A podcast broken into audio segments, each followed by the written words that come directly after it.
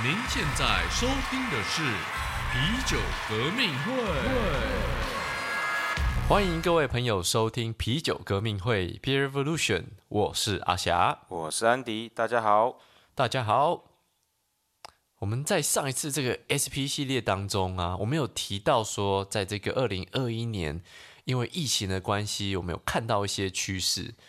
所以，我们今天呢，我们在这个 EP 系列当中，想要跟大家聊的这个主题，其实跟疫情也有点关联。就因为疫情的关系，其实这几年大家都在呃喊一个口号叫 “Support Local”，大家可能略有耳闻啊。对。对。那其实讲的就是支持在地的一个产业，不管是啤酒啦，其实就是可能餐饮啊，或者是各种就是跟本土相关的，因为现在可能大家不能出国，那。这些本土产业也不能够，有些可能不能外销什么的。对，尤其像餐饮这种的，跟生活比较密切的东西。没错，所以旅游、餐饮啊、生活啊这些东西，就是大家会想要支持一下本土在地这样，然后也造成就是之前一阵子有个就是在国内旅游的这个风潮嘛。对，呃，那其实我们今天想聊的就是跟这有关。我们今天想聊的是跟台使用台湾在地原料的啤酒。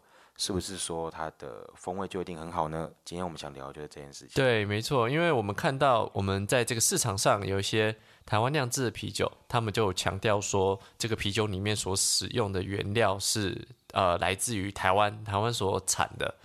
所以这个东西，你觉得在消费者的心中是有怎么样的想法？对他们看到这这个点的时候，首先，如果我是台湾人，因为其实台湾是大家知道是农业王国，我们有很多。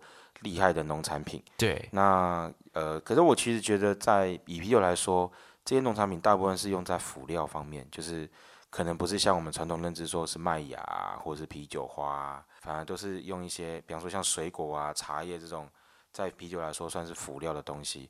那大家会看到这个，就会觉得，哎，台湾特殊的风味啊，就很会买单啊。对对对。然后尤其又是可能在地现采的啊，所以品质也很优良啊。用在啤酒上面一定是品质也很好啊，大概是像这样的一个概念。对对对，但是我们其实今天讨论是说，哎，这个啤酒的原料，我们提到的是啤酒的主要原料。如果当这些东西也是从台台湾本地所产的，那这样子所酿出来的啤酒品质。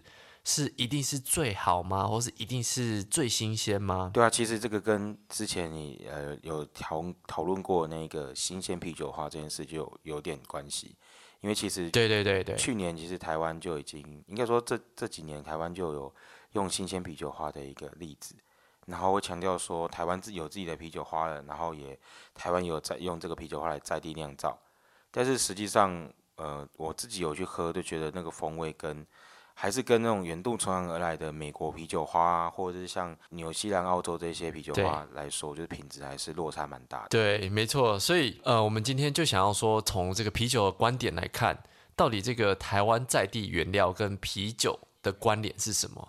那第一点的话，呃，我们想要带出就是这个原料的品质跟在地是没有关联的。对，这个就像怎么说呢？如果像以牛肉来讲，台湾牛是好吃，可是。日本和牛在某些方面来说品质是比台湾好很多。对，那这个的比较就没有办法说是因为在地关系就一定好。对啊，如果日本和牛他们在这个运输过程中有把这个品质保存的很不错的话，其实来到台湾之后，这个肉也是可以就是有非常棒的风味嘛，对不对？对对，其实就类似像这个概念。所以以啤酒来说的话，这些麦芽啤酒花，如果你运到台湾的时候，状况是很 OK 的。那不一定会比台湾自己本土产的来的差，甚至是，呃，因为他们是有大厂在制造，有已经有历史悠久的 know how，所以其实品质上来说，搞不好还比台湾的来的优良。没错，没错。所以第二点，我们其实想要提的就是说，这个呃，外国进口的原料，有时候它不但是成本更低，它的价钱其实可以更便宜以外，它的品质还可以更好。对，这个其实有点规模经济的关系啦，然后加上说。研究这个这个领域的时间也有差嘛。台湾的虽然有自己新鲜啤酒花，但是毕竟才刚投入，那规模也小，那这个成本想必是高的。那当然，你的品质这件事情也没有经过长时间的研究跟控管，自然比不上这些传统的可能美国啊，或现在纽西兰、澳洲这些新世界的酒花。对，而且其实我们提到啤酒花跟麦芽的时候，我们要去想到说，麦芽它是经过制麦，它是从大麦变成麦芽。那其实这个技术在其他国家是经过了好几年才去研究出来，然后技术才有办法变得很成熟，然后也才有办法把这个原料可以拿来在酿酒当中被使用。那啤酒花也是啊，它的干燥、它的冷冻、它的碾碎、它制作成定状的这个过程，它全部都是技术。所以，如果台湾有办法去产出自己的东西来，但是如果还没有技术把这些原料变成啤酒能够使用的原料的话，那说真的，谈品质的话，好像还有一段距离。对，这个是我们也觉得有点可能大家要思考的地方。没错，所以最后我们想要提到，就是啤酒酿出来这个结果好不好喝，跟原料是否来自于本地，其实是没有绝对的关系嘛。对，就是今天你就算是用本地的优良的材料，OK，那就算今天的品质也比国外进口的来的好。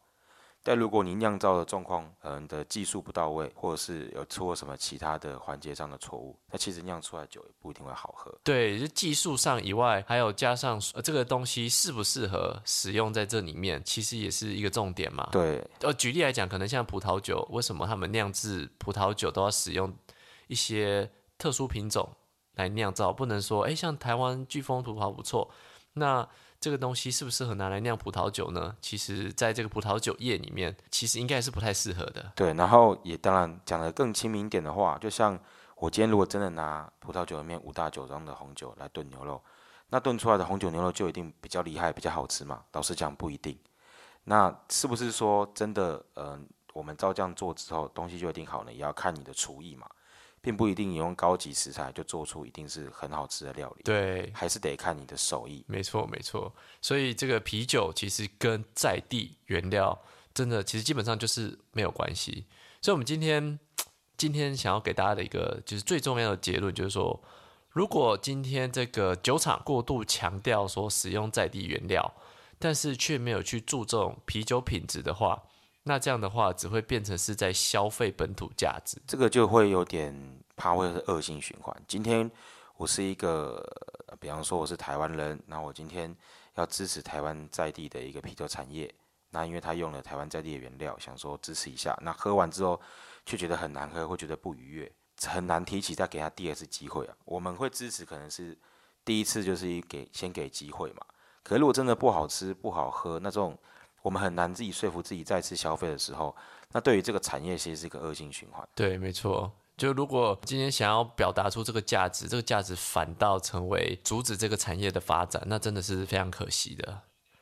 所以希望今天啊，我们聊完这集之后，大家可以知道说，嗯，我们要支持在地，这是一定要的。那台湾的农产发展，农产品发展也非常的好，那这些原料都是非常棒的东西。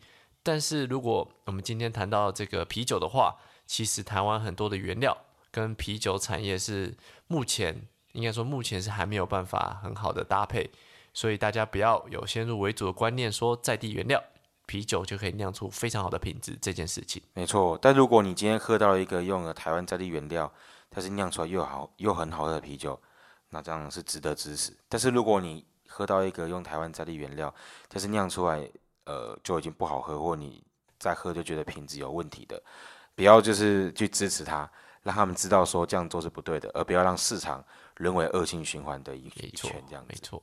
好，那我们今天就先聊到这边，更多深入内容就请搜寻我们的 Instagram 皮革会。